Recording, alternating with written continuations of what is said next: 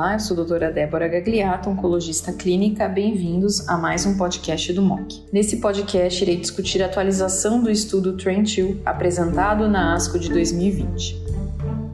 Lembra que esse estudo é um estudo multicêntrico de fase 3 que recrutou mulheres com neoplasia de mama localizada HER2 positivo para receberem um esquema de quimioterapia neoadjuvante contendo antraciclina, o regime FEC, seguido de carboplatina combinado a paclitaxel semanal, versus um grupo de pacientes que só usou carboplatina paclitaxel semanal como quimioterapia e em ambos os grupos o tratamento anti-HER2 consistiu em trastuzumab pertuzumab, bloqueio duplo de HER2, que é padrão nas mulheres que são selecionadas para quimioterapia neoadjuvante. Esse estudo já havia sido apresentado e publicado e ele mostrou que não havia uma diferença em resposta patológica completa no grupo de mulheres que fez um regime com e sem antraciclina, que foi de aproximadamente 67%.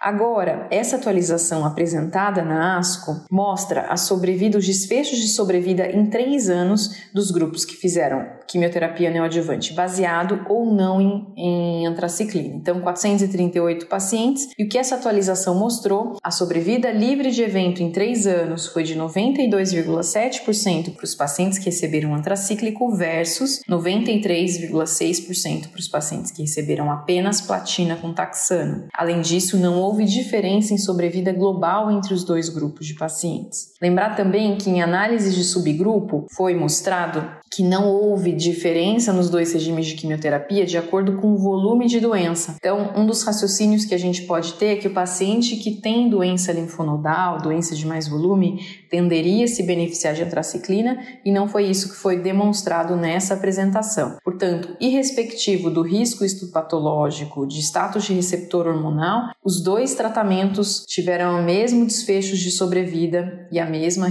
taxa de resposta patológica completa, sem diferença estatística. Lembrar que os pacientes que fizeram antracíclico tiveram mais toxicidade cardíaca do que os pacientes que fizeram regime sem antracíclico e mais toxicidade hematológica também. Portanto, com a a, a apresentação desse estudo, fica claro que pacientes com doença HER2 positivo localizado, que vão ser selecionados para quimioterapia neoadjuvante, pacientes então com doença acima de 2 centímetros, eles podem ser adequadamente tratados com regime baseado em platina e taxano, prescindindo antracíclicos.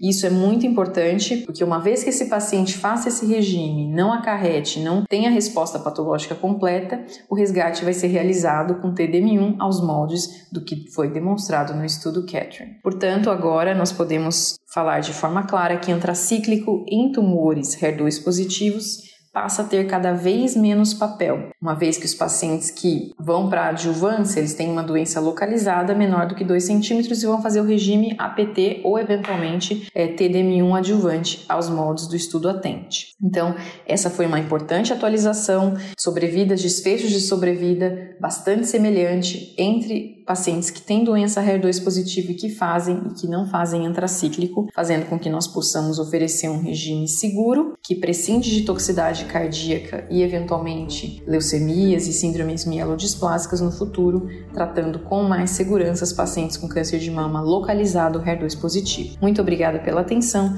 Siga o MOC nos principais agregadores de podcast.